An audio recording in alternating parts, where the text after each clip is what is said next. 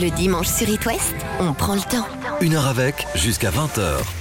Avec un acteur qu'on ne présente bien évidemment plus et qui joue un salaud, un monstre dans le film L'homme de la cave, dans les salles depuis mercredi. François Cluzet, bonsoir François. Bonsoir. C'est un plaisir. À la radio, on est quand même obligé de le présenter. C'est vrai. ce mec-là. En fait, oui, c'est. L'inconnu mystère, pourquoi On va jouer à l'invité mystère. Ne le dis à personne, les petits mouchoirs. On s'est aussi vu en studio ici à It West il y a quelques années pour En Solitaire, qui parlait du vrai. vent des globes, bien évidemment. Vous avez tourné d'ailleurs au Sable d'Olonne. Merci de prendre le temps sur It West ce soir et donc de parler de votre nouveau personnage, un négationniste, euh, on ne peut plus inquiétant face à Jérémy Renier, Bérénice Bejo dans L'homme de la cave, un film prenant euh, réalisé par Philippe Leguet qui nous rejoint dans la deuxième partie de l'émission. Que représente la radio pour vous, François Cluzet? Moi, c'est le média peut-être que je préfère parce que d'abord, j'écoute beaucoup la radio. Et puis ensuite, euh, euh, comment dire je suis très sensible aux voix, je suis très sensible aux ruptures, je suis très sensible à la vie quand je l'entends à la radio. Ce qui m'ennuie, c'est quand les journalistes font semblant d'improviser une fiche qu'ils sont en train de lire. Parce qu'évidemment, on entend tous la différence, quoi. Et je trouve que c'est bien parce que ça reste convivial, on peut s'interrompre, euh, moins académique que la télévision, y, a, il y a moins de contraintes. On est plus libre, il me semble. Bon, ça dépend aussi de l'intervieweur, vous savez. Je vais essayer d'être euh, à la hauteur et de Vous pas y trop lire mes fiches. mon ami, vous y C'est êtes. vrai. Merci François. Quand vous n'êtes pas sur It West le dimanche à 19h, qu'avez-vous l'habitude de faire, François Cluzet? Je reprends les podcasts de Hit West. Et puis, franchement, alors moi j'ai des enfants, j'aime beaucoup les voir. Et donc le dimanche, c'est généralement consacré à ça. Ensuite, je suis un vrai feignant, donc il y a beaucoup de sport, vous savez, le dimanche. Donc j'ai l'impression de faire du sport. Mais devant la télé Non, le, le- le- le dimanche, c'est bizarrement, juste pour être contrariant, c'est c'est une journée où généralement je réfléchis à la semaine, qu'est-ce que je vais faire, mon objectif, essayer de le tenir. J'aime bien parce que j'habite dans un quartier relativement bruyant et le dimanche, il n'y a pas de bruit. On peut ouvrir les fenêtres.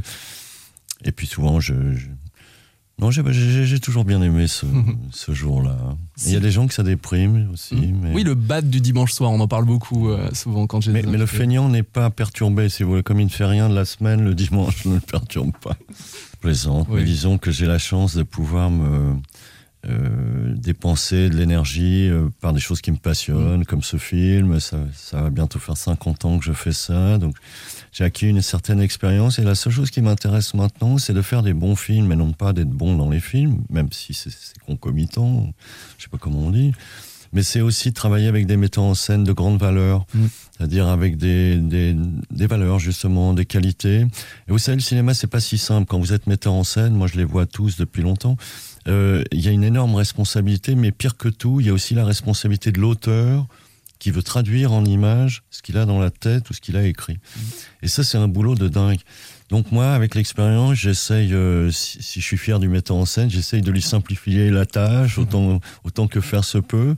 Et comme je travaille en amont, moi, je, je suis tellement heureux sur un plateau que l'idée, euh, c'est quand même de s'amuser, de rester concentré, de, sûr. de- de ne, pas, euh, ne pas perturber le travail, ne pas prendre des heures de, de supplémentaires parce qu'on déconne, mais au contraire savoir relâcher. J'ai- J'aime beaucoup les- la technique, j'aime beaucoup tous les gens qui sont autour. Quand on voit une caméra, il y a 40 personnes, 30 personnes, 40 personnes autour. Et j'ai besoin de, de cette entente avec eux parce que par expérience, je sais que si j'ai une scène d'émotion ou une scène difficile, c'est en les regardant eux que je vais le trouver.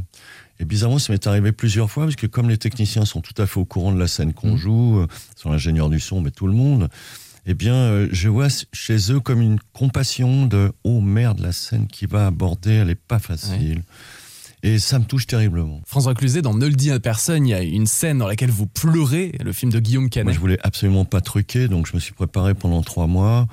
Et ben, euh, c'est pas en tuant ma mère que je peux y arriver, parce que j'y crois pas, mais c'est en voyant le visage de tous les techniciens, parce que j'avais un quart d'heure le temps que le soleil soit en bonne place, et je les voyais tellement euh, me dire si on peut faire quelque chose. Génial. Et c'était très émouvant, ça.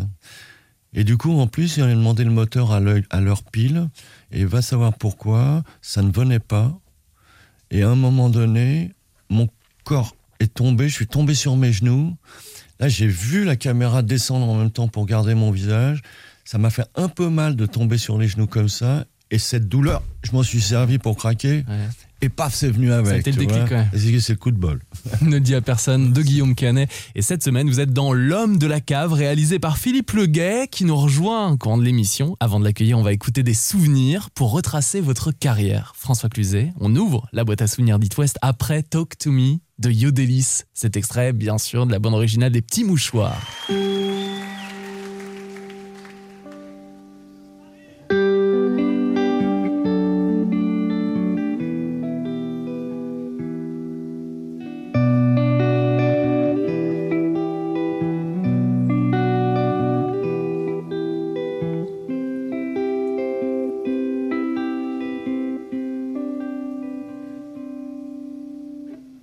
Something just changed in your song. Tell me, baby, what's wrong? What's going on? Have you been crying?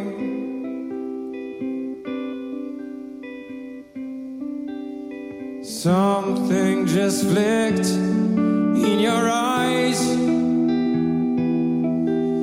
There's a crack in your gaze, like those broken days. Am I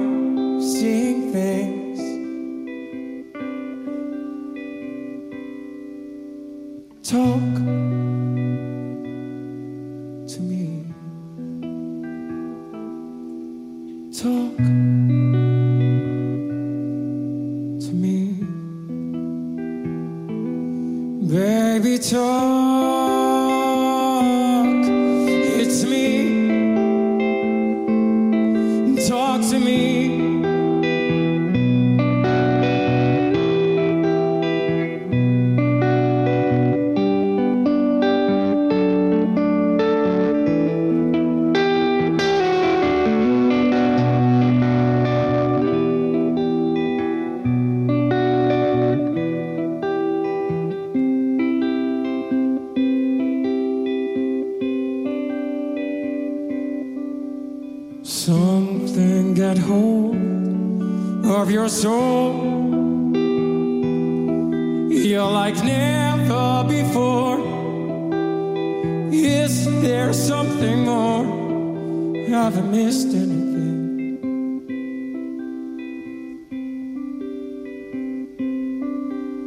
Seems like the sun is shining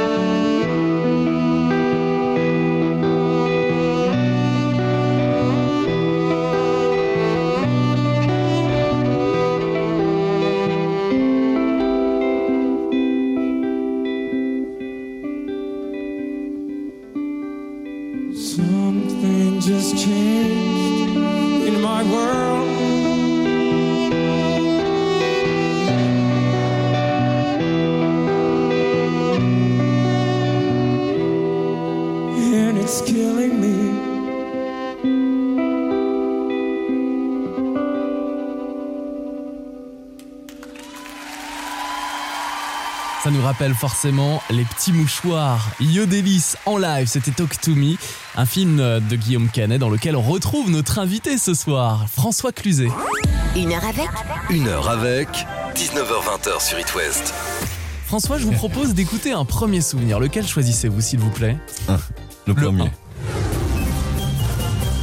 Écoute-moi, pauvre monde, insupportable monde, c'en est trop, tu es tombé trop bas.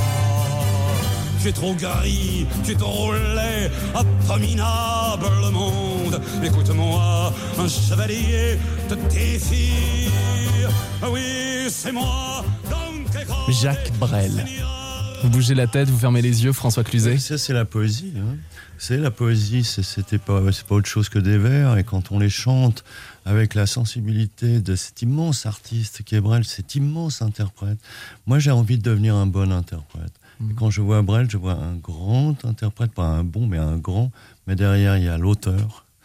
Et là, franchement, les bras m'en tombent parce que je me dis, mais quelle sensibilité, quelle beauté, quelle générosité. Finalement, Brel nous donne euh, euh, notre vie parce qu'il il était là depuis le début, tu vois, avec des choses qui sont inoubliables parce que c'est c'est un homme de cœur.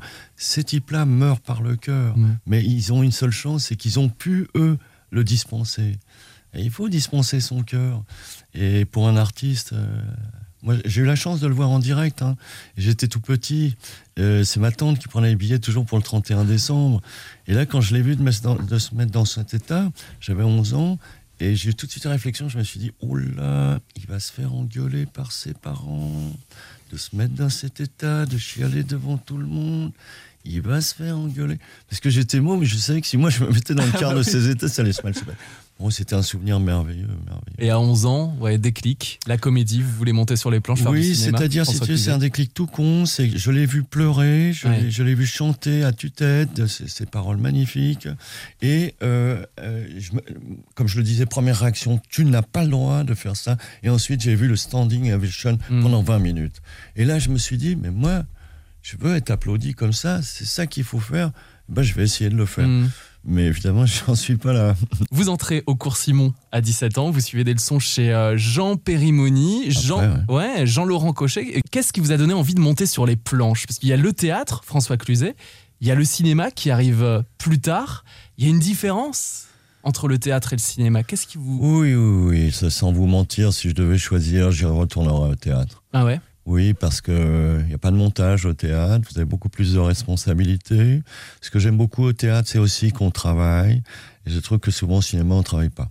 Et on travaille pendant deux mois euh, entre nous, on monte sur scène, on sait le texte, on fait des tas d'erreurs, on cherche des perspectives, on échoue, c'est pas ça, c'est pas ça, c'est pas ça. Puis finalement, grâce au metteur en scène et aux partenaires, on finit par trouver la pièce et la représentation un peu cohérente de l'auteur. Ça, ça me passionne. Maintenant, j'ai commencé par le théâtre parce Mmh. qu'avouez que c'était ce qui est le plus facile. Alors, euh, j'ai commencé comme figurant. Et puis ensuite, euh, on m'a donné deux jours de tournage à la télé parce que j'avais mon permis moto. Il y a un pote qui m'a appelé en me disant T'as ton permis moto, toi? Oui, bah tiens, viens faire Vous avez ça. besoin d'un motard? Oui, j'avais besoin d'un mec qui conduisait une Harley Davidson. Il cherchait un acteur. Donc, je me suis, j'ai juste demandé la bécane à 10h du mat et toute la journée, j'ai fait de la bécane. Mais euh, voilà, demi-marche par demi-marche par demi-marche. Et la chance, c'est comme je voulais jouer, j'allais au théâtre, j'ai joué des pièces de vaudeville. J'ai même joué la pièce de Philippe Bouvard avec Alice Sieprich parce que je voulais jouer, apprendre mon métier, être en scène. Et puis ensuite, j'ai eu la chance parce que j'ai travaillé avec des grands metteurs en scène Mm. de théâtre, Engel, Françon, pour ne citer que. Mm. Et, et c'est prenant. Et puis l'atmosphère est quand même euh, un, un peu moins, un peu moins dingue. On, on est moins sur le budget. Euh, les heures sup, ça n'existe pas. Moi, ça me gêne pas. hein. Je, je- je suis passionné. Mais je dirais que le cinéma appartient beaucoup plus au metteur en scène, à l'au- à l'auteur, au metteur en scène, au monteur, Mhm. qu'aux acteurs. Même si moi, C'est le public ça. en fait qui est réalisateur parce qu'il se fait ses gros plans. On en parlait avec Catherine Fro il y a très très récemment, qui est bien sûr qui vient du théâtre et qui est fan de théâtre. C'est intéressant en fait, c'est vraiment le public qui est metteur en scène, qui choisit son plan, son gros plan, son, son ensemble. Oui, j'ai débuté avec Catherine Fro, on avait 18 ans tous les deux, on faisait Mm. du théâtre amateur. C'est une très grande actrice, elle l'était déjà à 18 ans. Euh, oui, c'est vrai. Bon, alors ce qui nous manque au théâtre, souvent, euh, c'est de réinventer. C'est-à-dire qu'on a tendance un peu à scléroser.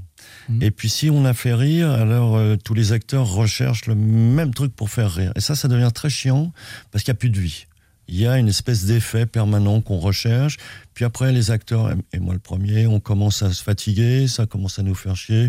On joue tout mal et on s'en rend pas compte. Mhm. Parce que le public, lui, il a payé, il a envie de se marrer ou il a envie d'avoir une émotion. Et il est très, très bon, le public. Il faut bien préciser ça. On a un public en or. Parce qu'il y a des choses vraiment, euh, on se demande comment elles ont été travaillées. Alors, sachant ça, on travaille au max. On a la chance d'avoir un grand metteur en scène, Un grand auteur de cinéma, il n'a pas tant que ça. hein. Mhm. Regardez, il n'a pas tant que ça. Et avec un rôle pareil, on fonce. Et voilà, bon, moi je suis très, très admiratif du travail de Philippe. euh, Et très chanceux que- qu'il qu'il me choisisse pour la deuxième fois. Philippe Leguet qui nous rejoint dans un instant pour parler de L'homme de la cave au cinéma depuis mercredi. Le dimanche sur It West, on prend le temps. Une heure avec, jusqu'à 20h. François Cluzet, je vous propose d'écouter un autre souvenir. Le César est attribué à François Cluzet. Merci beaucoup. Merci vraiment. Merci. Merci vraiment de tout mon cœur. Merci. J'ai eu beaucoup de chance. Beaucoup de chance. Et à chaque fois que dans ce métier on parle de chance, on te renvoie que non, la chance ça n'existe pas. Si, la chance ça existe. J'en suis la preuve vivante. En 2007, François Cluzet, vous recevez le César du meilleur acteur dans Ne le dis à personne, réalisé par Guillaume Canet. Mais oui, c'était très, très touchant parce que je, je l'ai eu à 50 ans. Mm. Vous comprenez Je commençais à me faire du souci. quoi. Non, je plaisante. non, je me faisais pas de souci, mais euh, j'ai attendu longtemps, mais c'est de ma faute parce que dès le début, on m'a proposé des choses et que je trouvais que ça devenait trop facile pour moi. Euh, c'est prétentieux ce que je vais dire, mais j'avais besoin d'une contrainte supérieure. Donc, euh, je j'ai pas voulu participer au grand show commercial de mes 25 ans, de mes 30 ans, où on me proposait des films commerciaux qui me tombaient des mains parce que je venais du théâtre, j'avais joué Marivaux, Molière, Et j'avais envie de quelque chose qui y ressemble. Ben non, on ne peut pas trouver ces auteurs-là au cinéma, mais on peut trouver des grands auteurs, des bons auteurs, pour pas lui mettre de la pommade dans le dos, mais des bons auteurs, qui ont une opinion et qui sont des artistes. Voilà. Et là, Guillaume Canet, Oui, bah, évidemment, c'est une consécration, parce que le métier, ça fait toujours plaisir euh, qui vous distingue en disant vous avez été le meilleur. Après, soyons calmes. Hein, Il n'y a pas un meilleur, il y a plusieurs meilleurs. Puis ça dépend du rôle dans lequel on les voit. Regardez euh, Karine Viard, vous la voyez dans un film, vous voyez dans un autre. Il y a une différence de personnage qui est très excitante, je trouve. et vous étiez On a de la hein. chance en France, on a des grands, grands acteurs et des grandes actrices. Complètement. Il est vous, euh, votre César, François Cluzet? Euh, il est dans euh, une partie de bibliothèque, comme ça, oui, oui, oui. oui. Et vous savez qu'il faut le nettoyer et tout ça. Ah ouais Bon, alors je m'en occupe pas, je vous avoue, mais. mais là, c'est marrant parce qu'en 50 ans de carrière, évidemment, j'ai- plein de petits bibelots comme Ouais. ça, si j'ose dire, euh, de, de l'acteur. Ça fait plaisir, vous savez, parce que j'ai passé toute ma jeunesse à, à ne rien connaître de ce métier en voulant le faire. En disant, euh, je sais pas comment m'y prendre, je connais personne. Mes parents avaient un magasin de journaux. C'était impossible jusqu'au moment où à Stanislas, à l'école, un mec m'a dit tu devrais faire du cinéma ou du théâtre parce que je passais ma vie à, à jouer des rôles et à déconner, aussi bien dans le commerce de mes parents, parce que j'avais un public différent toutes les 20 secondes avec des clients, donc je pouvais changer, faire des ellipses. Notamment, je jouais beaucoup sur l'alcool parce qu'à cette époque-là, on avait des petits. Je vous emmerde avec Ah non, pas du tout, c'est les petites On avait des petits, des petits verres Ouais, de ah capre. Vous êtes trop jeune. Des petits verres de capre qui ressemblent à des verres de shot. Alors j'avais ma Ça, bouteille de, coca. Je remplissais, j'entendais et je la buvais que sec que ça. J'arrivais dans la boutique à moitié bourré comme ça. J'avais 12 ans. tu vois. Et je m'amusais à chaque personne, à chaque client de À faire un 12 ans, personnage. avec du coca. Enfin, non, mais moi, j'y rêvé toute ma vie. Au même titre que j'ai fait des interviews, des auto-interviews toute ma Ah, vie génial. toute mon enfance. Alors au début, je pensais que, comme je voulais être connu, j'étais pilote de Formule 1, Mhm. donc je marchais dans la rue, j'accélérais le pas, je dépassais une vieille en même temps, et là je faisais l'interview. Oui, mais il m'a coincé dans le virage, et donc euh, je n'ai pas pu, il a fallu que je le prenne par la gauche, je suis désolé, c'était risqué. Mais alors François Cluzet, vous êtes devenu maintenant le plus grand champion automobile du monde. Oui, bah restons modestes, mais c'est- voilà. Je passais ma vie à ça. Puis après, c'est barré le truc du championnat, c'est rentrer dans l'acteur. Ouais. Alors, François Cluzet est acteur. Oui, oui, enfin voilà, tu vois. le- Et des fois, je me dis, je devrais écrire un livre sur les interviews imaginaires. Ouais. Comment moi je m'interviewe, tu vois. C'était drôle. Je me suis toujours senti à l'aise dans les interviews parce que j'en ai fabriqué toute mon enfance. C'était génial de vous avoir en plus en interview pour la gentil, deuxième fois. gentil. On accueille le réalisateur de L'homme de la cave qui est sorti mercredi au cinéma, Philippe Leguet, et on parle de ce film, ce thriller psychologique dans un instant sur It West. Sur It West, passez une heure avec Passez une heure avec François Cluzet, vous êtes à l'affiche de L'homme de la cave, un film prenant qui est sorti mercredi au cinéma, réalisé par Philippe Leguet qui nous rejoint ce soir sur It West. Bonsoir Philippe. Bonsoir. C'est l'histoire d'un ancien prof d'histoire qui vrille complètement. C'est un négationniste qui devient complotiste et antisémite. Il décide d'acheter une cave à un couple parisien sans lui dire que c'est pour s'y installer. Ce couple est joué par Bérénice Bejo et Jérémy Régnier. Comment expliquez-vous cette évolution chez ce monstre que vous jouez, François Cluzet, en mangeant un macaron? Oui, voilà, avec le macaron à la vanille. Écoutez, j'ai l'impression que c'est des sœurs jumelles, tout ça. On commence par euh, nier. Et là, vous l'avez vu, c'était assez récent, même si on prend cette période, enfin, il y a plusieurs années sur les World Trade Center. Mhm. Nombre de gens qui n'y croyaient pas, qui disaient non, non, ça c'est le renseignement américain et tout ça. Voilà. Ça commence par cette petite euh, négation. Mhm. Évidemment, on appelle ça le négationnisme, parce que alors là, ça, ça voulait- Et ensuite, ça vient au complot. Mhm. Qui est le responsable? Il faut trouver un bouc émisseur. Et le, le plus facile à trouver, c'est le juif. Donc, euh, euh, euh, négationnisme, complotisme, antisémitisme. On a l'impression que c'est la voie tracée. Je ne sais Mhm. pas ce que tu en penses, puis il est bien plus Philippe, cultivé que. L'homme de la cave avec François Cluzet. Philippe Leguet. C'est un- une variation, c'est vrai. C'est une variation. Disons que le, le négationnisme, il est arrivé juste après la guerre. Dès, dès la découverte des, des camps de la mort, il y a eu quasiment, enfin, dès 48, il y a eu, et il y a eu des historiens, entre guillemets, qui ont dit, mais non, en fait, c'est pas vrai. On n'a pas toutes les preuves. Est-ce qu'on sait vraiment ce qui s'est passé? Les Jean Braga ne pouvaient pas occuper euh, tant, de- millions de victimes, etc. Et voilà, il suffit d'avoir une vérité pour fabriquer une contre-vérité. Et, c'est à partir de là euh, qu'il y a une sorte de vertige. Alors évidemment, la, vraie question, c'est pourquoi on, en vient, on en vient à contredire ce qui est? Mhm. À, la, à la racine du Mhm. négationnisme, il y a la haine antisémite. C'est indissociable. L'homme de la cave au cinéma. Ce qui est dingue, François Cluzet, c'est que votre personnage, c'est un monstre, mais il a un peu d'humanité. Une histoire de crédit. Hmm. C'est-à-dire que si on l'avait rendu 100% monstrueux, il serait passé un peu pour un une fabrique. Hmm. Or, le type fabrique pas, il est sincère. Il se vit en victime. C'est qu'est-ce que vous avez? Hmm. Il prend une voix très douce. Mais moi, que- je pose des questions. On a- on n'a pas le droit de poser des questions comme une victime, tu sais, comme s'il était blessé. Et vrai dire, non, il pose pas de questions. Il remet tout en question. Et ça, ça perfidie. C'était déjà dans le scénario. Je crois que Philippe voulait ce personnage dont on ne sache, pas dans les premières minutes ou même au bout d'une demi-heure ou même au bout d'une heure Ouais. qui il était vraiment. Est-ce qu'il balance ses ordures euh, par provocation ou est-ce qu'il les ressent vraiment? Est-ce qu'il est vraiment attaché à ces doctrines terriblement dégueulasses et, la- et le, le- le scénario où il y avait vraiment le comportement du type et l'humeur aussi, ben, il décline comme ça, Mhm. comme un suspense. Tous les 10 minutes, il donne et on ne sait jamais qui va gagner dans l'affaire. Et puis ça monte, qui- hein. qui- euh. qui est le moins euh, qui, qui est le moins humain, qui est le plus humain, jusqu'au moment où le film est construit comme ça, on s'aperçoit que finalement bonne pioche, oui c'était bien lui. Bah, avec une insulte extrême à la fin quand même, hein, ça sûr. explose François Cluzet. Philippe Leguet, réalisateur. Oui, le personnage ne tient pas de, de- il, est, il ne tient pas de propos haineux. Il est simplement dans le questionnement. Mm. Il dit à la jeune fille, tu sais, il faut se méfier de la vérité officielle. Moi, je suis un chercheur. Moi, je pose des questions. Est-ce qu'on n'a pas le droit de poser des questions? C'est vrai que ce discours-là, il est absolument recevable. Euh, Tout le monde a le droit de poser des questions. Mhm. Je me souviens qu'il y avait, il y avait une phrase d'un historien qui disait Moi, je ne discute pas avec un négationniste. C'est comme si c'est comme si j'étais un astrologue et je discutais avec quelqu'un qui m'explique que la lune est un morceau de fromage.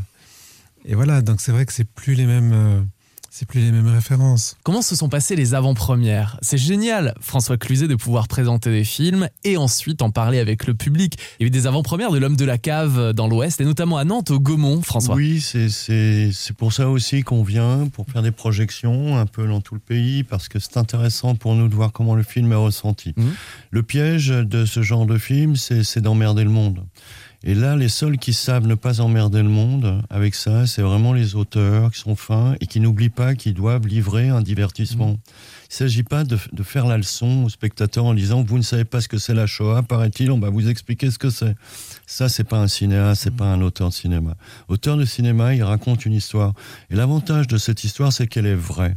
Et donc que Philippe a dû adapter peu ou prou cette histoire de sorte qu'elle devienne cinématographique et qu'elle rentre dans le, le style et la façon dont il avait envie de la montrer. Tout ça est mobile. Et ça, c'est très intéressant. Mm. Après, jouer un salopard, euh, euh, c'est toujours Non, mais bon. c'est génial, François Cluzet, ce rôle, il est génial. Oui, voilà, c'est ce que j'ai dit dès le départ. Ah ouais. Vous savez pourquoi il est génial? D'abord parce qu'il sort des héros, parce que. Mais et pour répondre plus précisément à votre question, Philippe voulait ça, c'est-à-dire qu'on ne puisse pas tout de suite le définir comme le salopard. Mm. Donc il lui faut une humanité. Donc autant les héros au cinéma, ils ont toutes les qualités, on se disait alors les monstres, ils ont tous les défauts? Non. Mm. Pourquoi? Parce que eux sont des prédateurs. Donc eux, ils doivent s'adresser à vous comme ils s'adressent à la jeune fille de 16 ans. Et pour ça, il faut être calme. Mais je comprends pas. Tu sais que ils vous apprennent à l'école quand même le génocide des Indiens? 11 millions. Hein Soit dit en passant, tu feras la différence avec le- la Shoah et tu verras bien que c'est pas si grave. Donc tout est insinué comme ça jusqu'au moment où on lui euh, une procédure est lancée. Il a acheté la cave et on veut que la vente soit annulée. Et là, on voit comment il est. Et là, il dit non.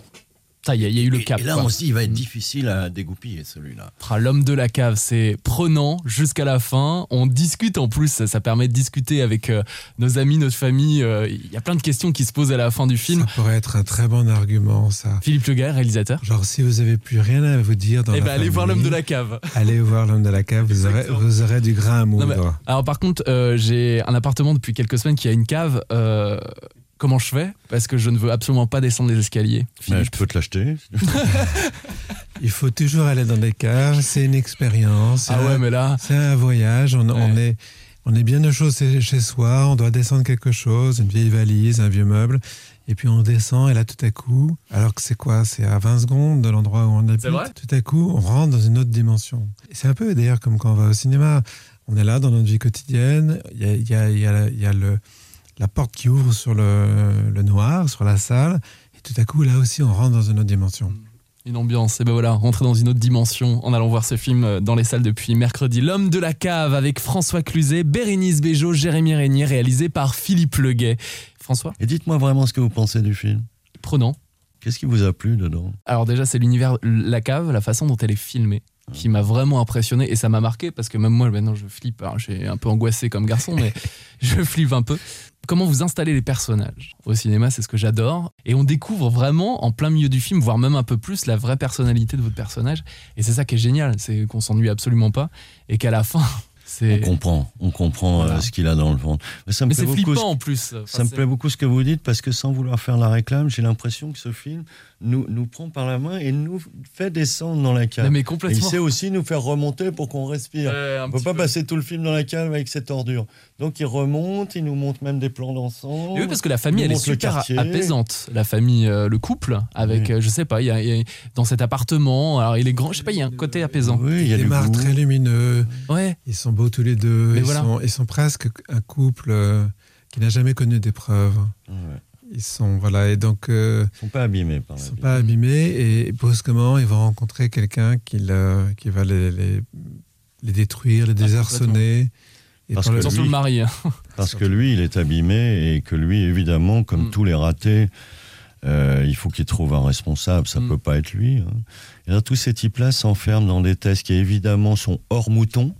Parce que ça, ça commence par ça. C'est une espèce d'ego incroyable qui fait tout le monde pense ça, bah moi je veux pas penser Ouais. ça. Donc je pense autre chose. Mm. Ah oui, mais il n'y a pas à penser, là, il y a des faits. Quand Paxton arrive euh, et qu'il délivre toutes les archives de la, de la collaboration, de, des camps de concentration et tout ça, il le fait par nécessité démocratique. C'est-à-dire, euh, euh, les amants vont pas le faire et les antisémites veulent surtout pas qu'on les ouvre. Alors moi, je vais le faire justement pour l'antisémitisme. Voilà ce qui s'est passé, voilà ce qui est signé, voilà comment on les a déportés et tout le machin. Et ben, ça n'a pas empêché que certains continuent à dire tout ça c'est du bobard et tout ça. Mais que ça continue aujourd'hui commence vraiment à nous casser les pieds. Merde c'est épreuve sur épreuve pour les gens. Pas pour moi, je suis très. Mais c'est épreuve sur épreuve. Et surtout pour ces jeunes de, de 18, 20 ans. Je pense à- aux miens, à mes collègues, à, à des acteurs jeunes, mais aussi à toute la société. Est-ce qu'on a vraiment besoin maintenant qu'on nous explique qu'on n'a jamais lu un livre d'histoire? C'est l'intolérance même. Et moi, je suis heureux. Je pense que mon- ma nécessité, c'est d'essayer de donner du bonheur. Voilà, si j'arrive à ça, j'aurai réussi. Bah, vous le faites quand on va vous voir au cinéma, François Cluzet. Vous m'aviez déjà demandé, à l'occasion de la sortie du film En solitaire que vous avez tourné au Sable d'Olonne euh, autour du vent des globes, François Cluzet, vous m'avez déjà demandé comment j'avais trouvé le film pendant la projection. Ouais, mais je vais Euh, vous dire, je crois que c'est qu'avec vous je l'ai fait. C'est vrai C'est parce que je, je vois que vous n'allez pas baratiner. Ah bah non C'est pour ça que je lance le truc. Qu'est-ce que vous pensez? Avec les risques que ça comporte. Oui, bien sûr. J'étais content de vous entendre dire que le film était haletant. Et il s'appelle L'homme de la cave, réalisé par Philippe Leguet, avec vous, François Cluzet, Jérémy Régnier et Bérénice Bejo. Merci beaucoup d'être venus dans nos studios, François et Philippe, ce soir. Merci à vous. Merci. Une heure avec Une heure avec 19h20 sur It West. Et vous pouvez bien sûr écouter cette interview en replay en intégralité avec les précédentes émissions sur itwest.com dans les replays d'une heure avec. C'était Lucas, merci de votre fidélité. Dimanche prochain à 18h, je vous raconte l'histoire de Stromae qui est de retour. Il a sorti un nouveau single cette semaine. Et à 19h dimanche, je reçois Amel Bent qui se confie au micro d'It West à l'occasion de la sortie de son nouvel album Vivante. Et d'ici le week-end prochain, je vous retrouve toute la semaine entre 16h et 21h sur It West. Bonne soirée, à demain.